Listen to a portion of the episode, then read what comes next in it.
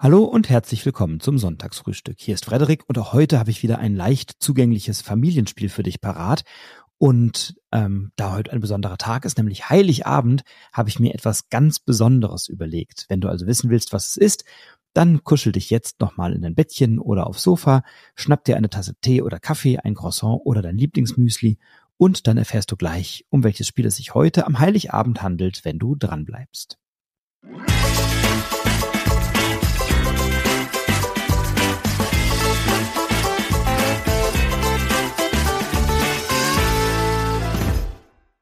Ja, und da heute Heiligabend ist, möchte ich dir natürlich erst einmal von Herzen frohe Weihnachten wünschen. Ich wünsche dir, dass du diesen besonderen Tag oder diese besonderen Tage im Kreise deiner Liebsten verbringst, im Rahmen deiner Familie oder mit Freunden, Freundinnen und ein wunderschönes Weihnachtsfest hast, bei dem möglicherweise ja auch das ein oder andere Brettspiel auf den Gabentisch kommt oder auf den Spieletisch. Das wünsche ich dir jedenfalls, dass du da eine gute Zeit hast und auch das schöne Hobby Brettspielen an Heiligabend zelebrieren kannst. Ja, und ich habe mir überlegt beim Sonntagsfrühstück, welches Spiel möchte ich vorstellen, mit welchem Spiel möchte ich diesen besonderen Tag auch zelebrieren und habe lange überlegt, möchte ich ein Spiel mit Weihnachtsthema oder möchte ich ein Spiel haben, bei dem es um Geschenke geht oder was auch immer. Und dann habe ich mir überlegt, nein, Weihnachten ist so der Inbegriff des Familienfestes und ich habe überlegt, was ist für mich der Inbegriff des Familienspiels? Also welches Spiel verbinde ich mit Weihnachten?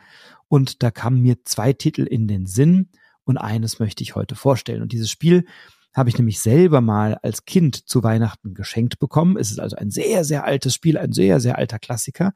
Und ich besitze es heute noch in genau dieser Ausgabe und es wird auch niemals ausziehen, weil ich mag es einfach wirklich immer noch wahnsinnig gerne.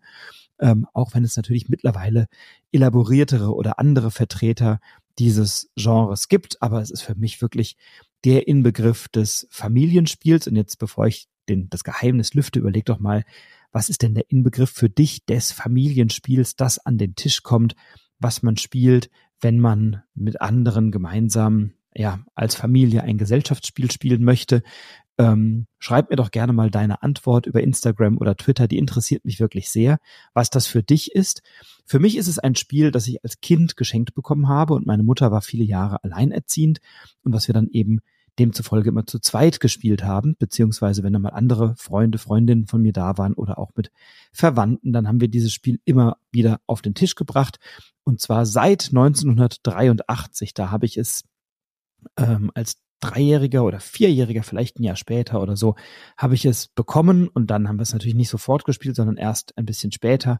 Aber dieses Spiel ähm, habe ich, habe ich wirklich, liebe ich wirklich sehr und möchte es auch nicht mehr missen. Es handelt sich nämlich um das Spiel des Jahres 1983, Scotland Yard.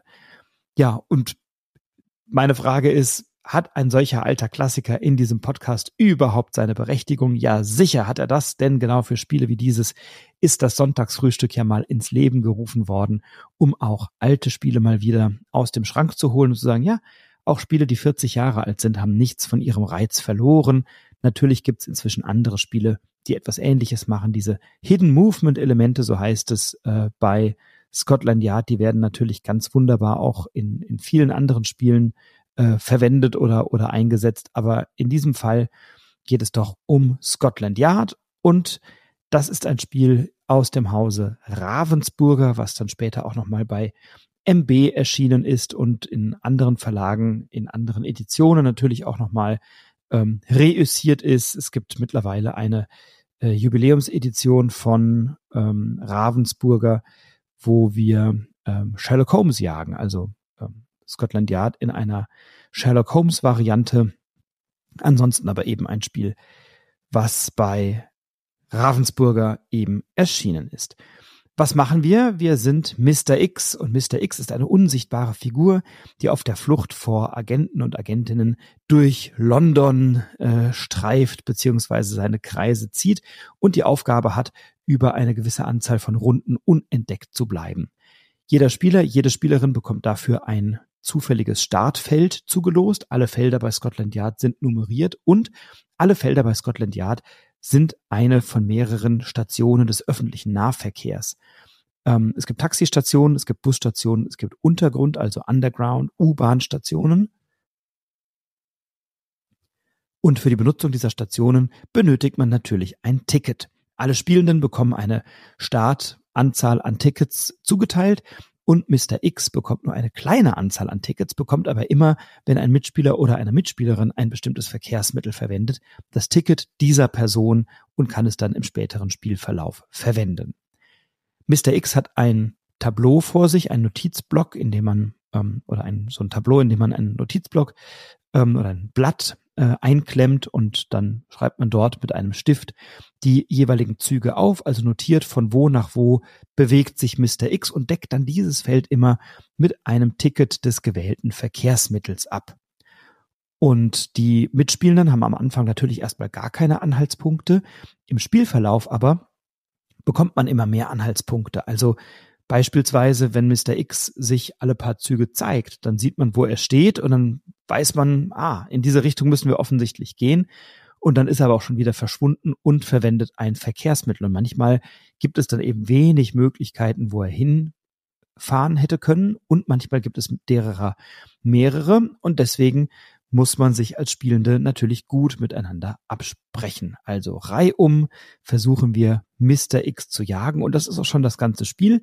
Mr. X zeigt sich immer mal wieder, dann können alle anderen versuchen anzunehmen, in welche Richtung er geflohen ist und sich dann mit ihren detektivischen Bemühungen darauf konzentrieren, auf das Feld zu ziehen, was Mr. X eben, ähm, auf dem sie Mr. X eben vermuten.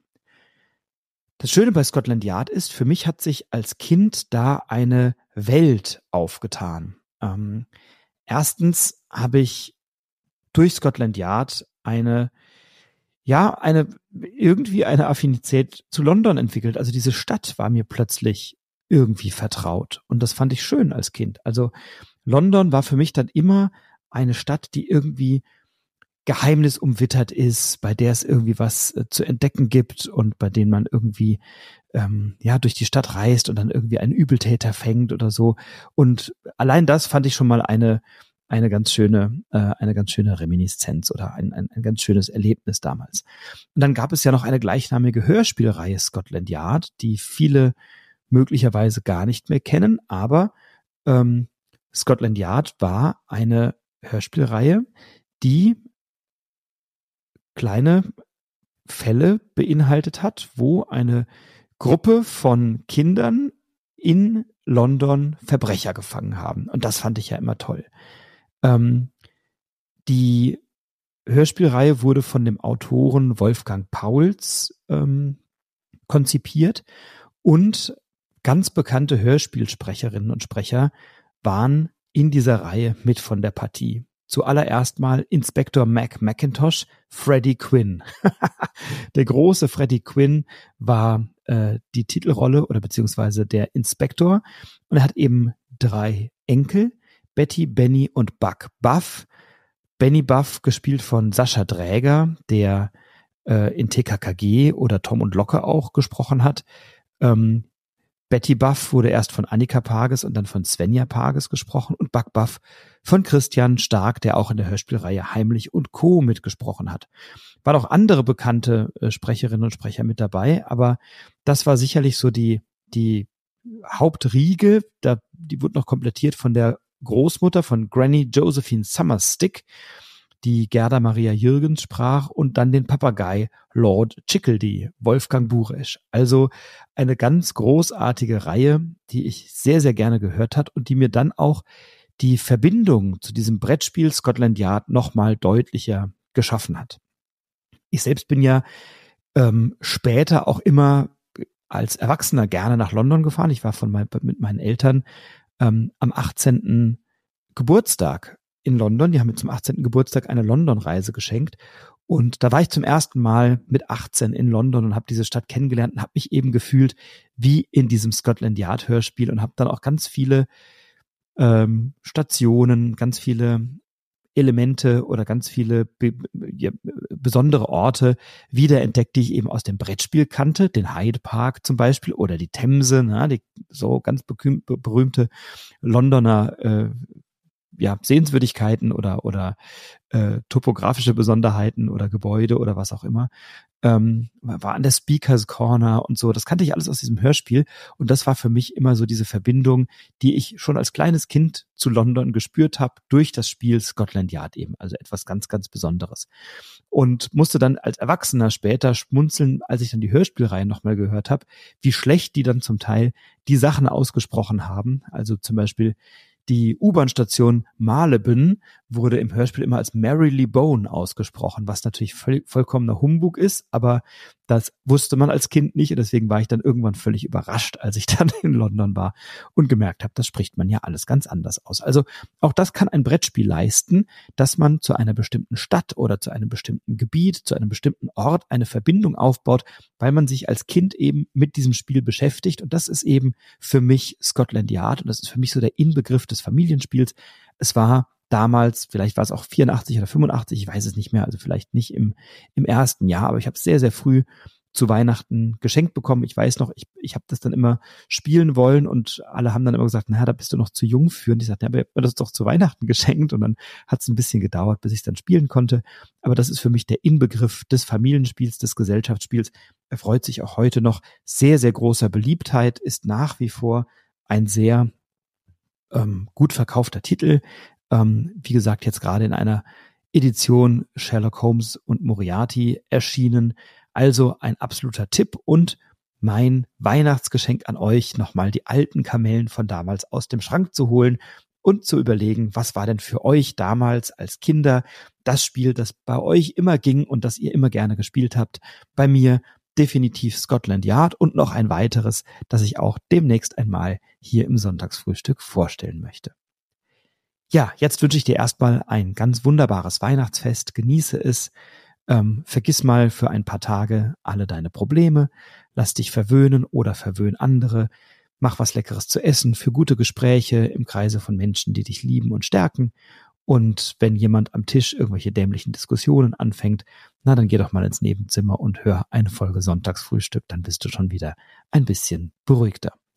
Ich freue mich, wenn wir uns die nächsten Tage hören. Es wird noch eine Folge vor dem nächsten Sonntagsfrühstück geben, nämlich eine Folge mit Top-Spielen aus dem letzten Jahr, aber auf eine etwas andere Art und Weise als sonst. Lass dich da mal überraschen.